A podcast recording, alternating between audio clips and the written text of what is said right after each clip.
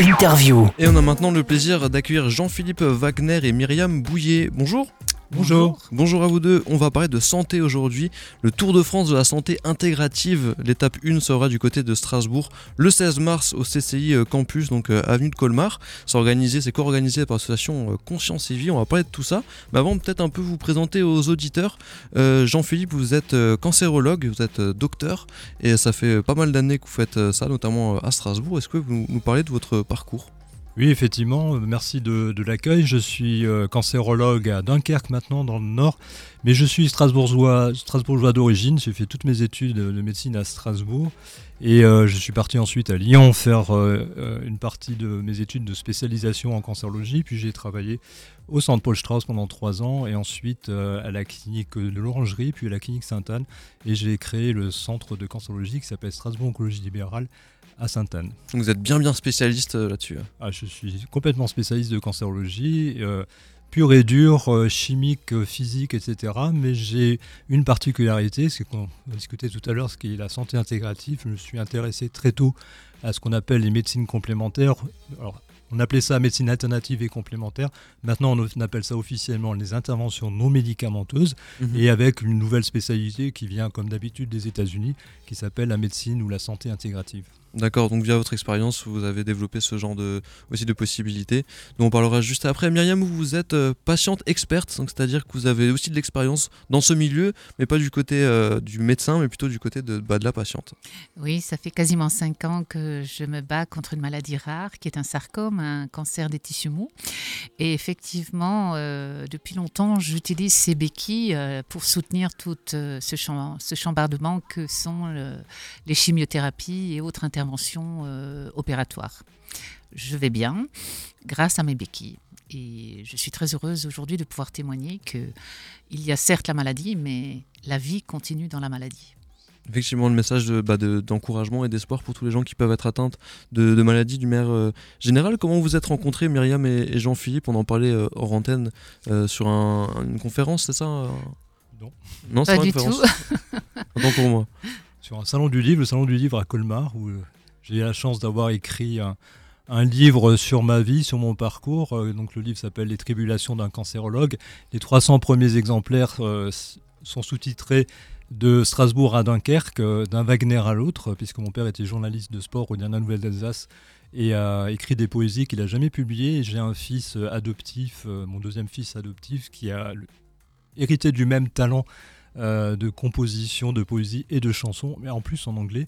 Il les a jamais édités, donc euh, je lui ai édité. Donc les 300 premiers exemplaires euh, bah, sont, édités chez Bastien Édition et, Sandra Bastien m'a proposé de faire le stand du livre. Et puis une des premières personnes à s'arrêter sur le, sur le stand, c'était Myriam. Euh, je suis très curieuse par nature et effectivement, on m'a alpagué au milieu d'une foule immense. Mmh. Et, j'avais le livre de, Jean-Philippe entre les mains et j'étais en train de le lire et elle me dit Ah, mais il est là, notre praticien, il est là.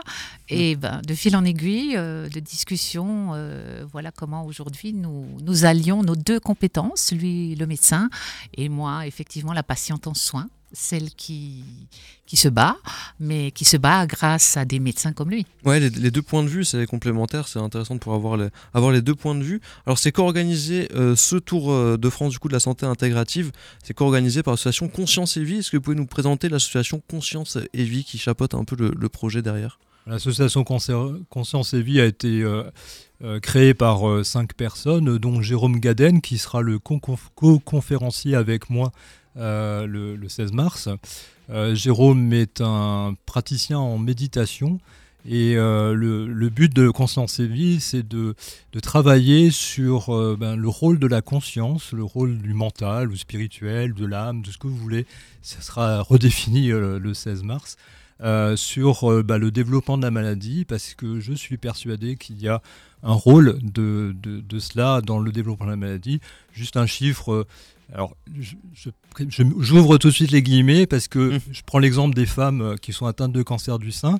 Il n'y a qu'une, c'est là où je mets les guillemets, qu'une femme sur huit qui va faire un cancer du sein dans sa vie, euh, alors qu'on on vit tous dans la même vie, on a quasiment tous les mêmes gènes. Je tiens à préciser qu'il y a très peu de maladies euh, où les gènes sont responsables directement de la, maladie en, matière de cancer. Et donc on, est, on vit tous dans le même environnement et pourtant tout le monde ne fait pas toutes les femmes ne font pas le cancer du sein. Mhm. Et, euh, et, ce que, dans mon parcours, ce que j'ai remarqué, c'est qu'il euh, il, y a il y a très très souvent un facteur déclenchant euh, dans la vie de la personne quelques années, quelques mois avant la découverte de la maladie. Et, je, et alors c'est un sujet qui, qui intéresse la faculté de médecine depuis longtemps. Ça, ça, peut être un, un deuil, un ça divorce. Ça peut être un deuil, un divorce, le départ des enfants, le euh, voilà, y y a, effectivement, on est tous, on est tous euh, confrontés. La vie n'est pas un long fleuve tranquille, mais euh, effectivement, il y, a des gens qui arrivent à surmonter euh, les, ces événements de vie, et puis d'autres qui n'arrivent peut-être pas à les surmonter aussi bien, et ça va s'exprimer par une maladie. Alors ça peut être le cancer, ça peut être une sclérose en plaques, ça peut être un tas de maladies chroniques, mhm. mais de manière évidente, il y a pour moi un rôle, et il y a une nouvelle spécialité qui s'appelle la psychoneuro-immuno-endocrinologie. Wow, ça fait beaucoup de termes. en fait, c'est beaucoup de termes, mais c'est une nouvelle spécialité qui intègre en fait l'ensemble de d'autres spécialités. Mhm. Et euh, on retrouve simplement ce que la médecine du bon sens et les médecines traditionnelles ont exprimé depuis longtemps, notamment euh, les médecines euh, chinoises, les médecines indiennes, euh, que le, il y a, on est tous des corps, des corps dans lesquels il y a un esprit et que forcément il y a une interaction entre la biologie et l'esprit. Ouais, que ça peut être des, conséquences de chocs qu'on a pu avoir, des chocs psychologiques par exemple. Des chocs psychologiques.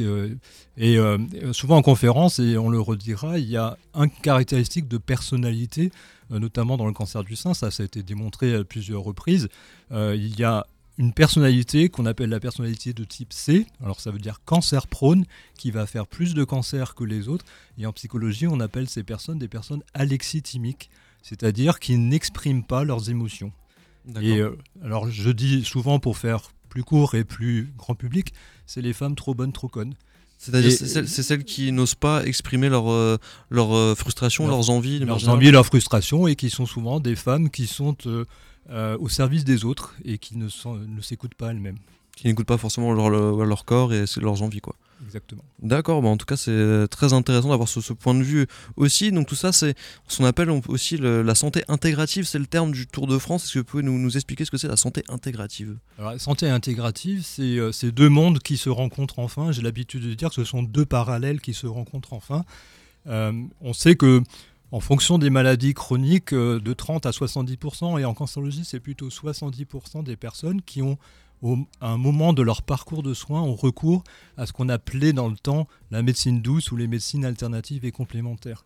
Mhm. Alors il y a 450 euh, médecines alternatives et complémentaires, interventions non médicamenteuses qui ont été reconnues par la Haute Autorité de Santé et par la Commission européenne. Il y en a beaucoup qui sont, on va dire, à jeter. Que, voilà. Euh, il y en a une que je cite souvent qui s'appelle l'urinothérapie. Je vous laisse imaginer à quoi sert l'urinothérapie, mais elle fait partie de la liste des 450. Euh, mais à côté de ça, vous allez trouver l'homéopathie, l'acupuncture, la sophrologie, la méditation, tout ce que Myriam appelle ses béquilles. Vous allez l'entendre tout à l'heure sur ce sujet. Et euh, simplement, il y a une prise de conscience depuis une vingtaine d'années aux États-Unis, depuis un peu moins longtemps en France, que euh, ces béquilles sont très très utiles dans l'accompagnement non médicamenteux de beaucoup de pathologies. Je vais juste citer un, autre exemple que le cancer. Euh, dans la douleur chronique aux États-Unis, il y a 25 000 décès par euh, iatrogénie, c'est-à-dire par euh, effet secondaire Mhm. des médicaments, et ces médicaments, c'est de l'opium, c'est la morphine. Pour les douleurs chroniques, vous avez de l'arthrose aux États-Unis, on a énormément donné des médicaments euh, à base d'opium, à base de morphine. Il y a 25 000 décès par an. Qui, ont fait, qui font qu'empirer au final l'état Qui font qu'empirer. Et, et, donc actuellement, les États-Unis développent énormément les interventions non médicamenteuses pour euh, pallier cette... Euh, cet excès de décès annuel. Alors Myriam, ces fameuses béquilles, effectivement, c'est une, une image, mais ça représente quoi? C'est-à-dire que j'ai toujours été ouverte à ces médecines de soutien et, douces, euh, ne serait-ce que l'homéopathie. Euh, j'ai toujours pratiqué de l'acupuncture et c'en est tout juste, puisque là je viens de rentrer dans un protocole d'essai à Lyon-Bérard.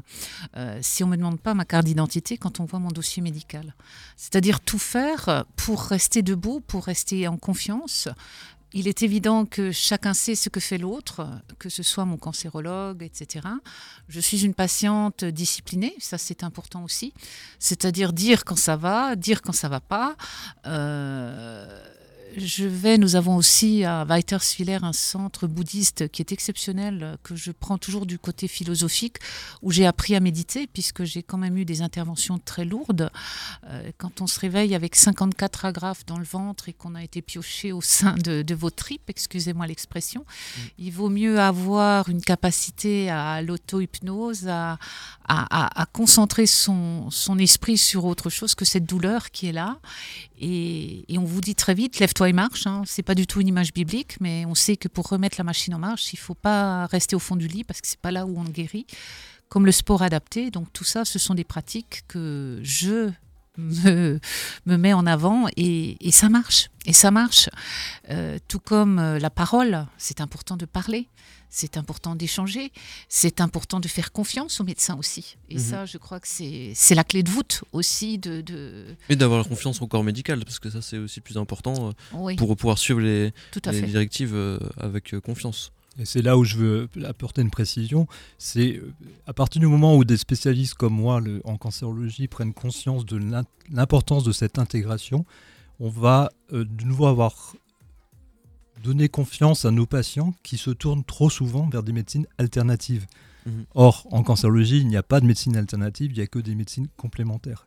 C'est-à-dire que si on veut vivre longtemps du cancer, il faut faire les traitements qu'on propose, chimiques, physiques, c'est souvent des poisons, ça c'est clair. Chimiothérapie, Chimiothérapie. Mhm. Et il faut absolument, à mon sens, que dans toutes les équipes de cancérologie, et c'est la bataille de ma quatrième partie de ma vie, il y ait cette intégration avec des thérapeutes. Hein, ce sont des thérapeutes formés. Après, on va pouvoir ouvrir le débat sur la formation, sur la qualité des thérapeutes, ça c'est clair.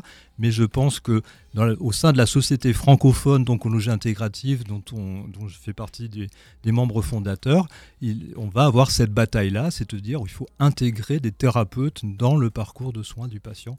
Euh, et j'ai coutume de dire qu'il y a certains patients qui ont besoin de faire du karaté et d'autres qui ont besoin de faire de la méditation. Et donc, il faut des professionnels de santé capables de guider le patient en disant toi, tu vas plutôt faire du karaté ou toi, tu mm. vas plutôt faire de la méditation. Effectivement, il y a pas mal de côté psychologique derrière et thérapeutique. Donc, tout ça, vous allez en parler tout bientôt, donc euh, le 16 mars, du côté du CCI Campus, avenue de Colmar. Euh, donc, avec une journée avec un format un peu original, il va y avoir du masterclass, un forum, conférence débat. Est-ce que vous pouvez nous, nous, parler de cette journée? Donc, c'est l'étape 1 hein, du Tour euh, de France de la santé du coup intégrative. Eh bien oui, donc euh, bah, l'idée c'est euh, de l'après-midi, à partir de 14h, de faire une masterclass. Euh, alors je suis musicien, donc c'est pour ça que j'ai baptisé ça une masterclass. Ça va être un échange entre un des professionnels et des élèves qui, vont, qui sont déjà d'un niveau un peu élevé. Euh, mais c'est ouvert franchement à tous les professionnels de santé, des biomédecines et des thérapeutes des interventions non médicamenteuses. C'est de faire le point où on est actuellement sur cette santé intégrative, comment la développer, euh, que, quoi, proposer.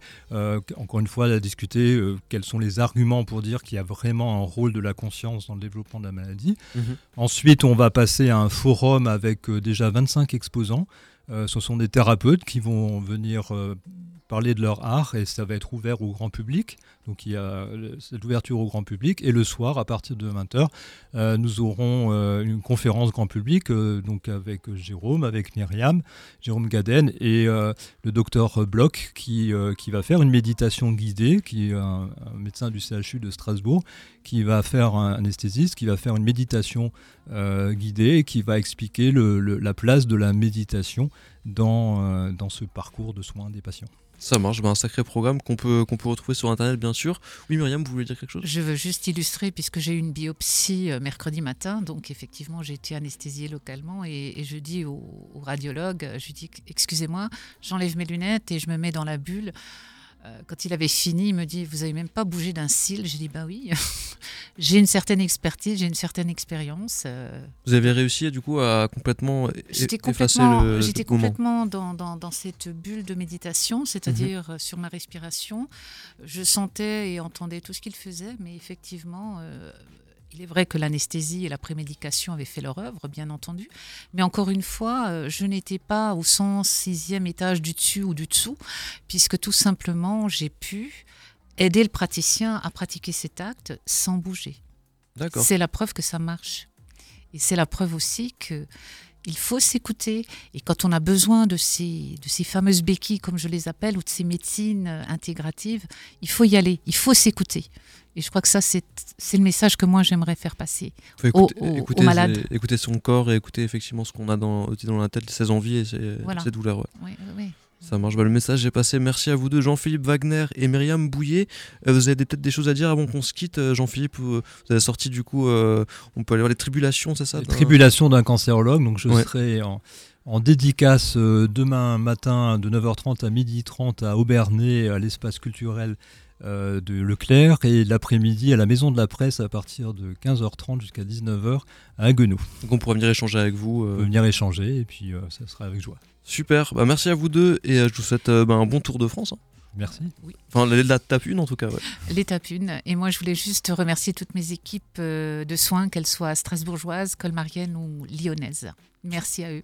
Ça marche, bah, c'est passé. Bonne soirée, au revoir. Au revoir.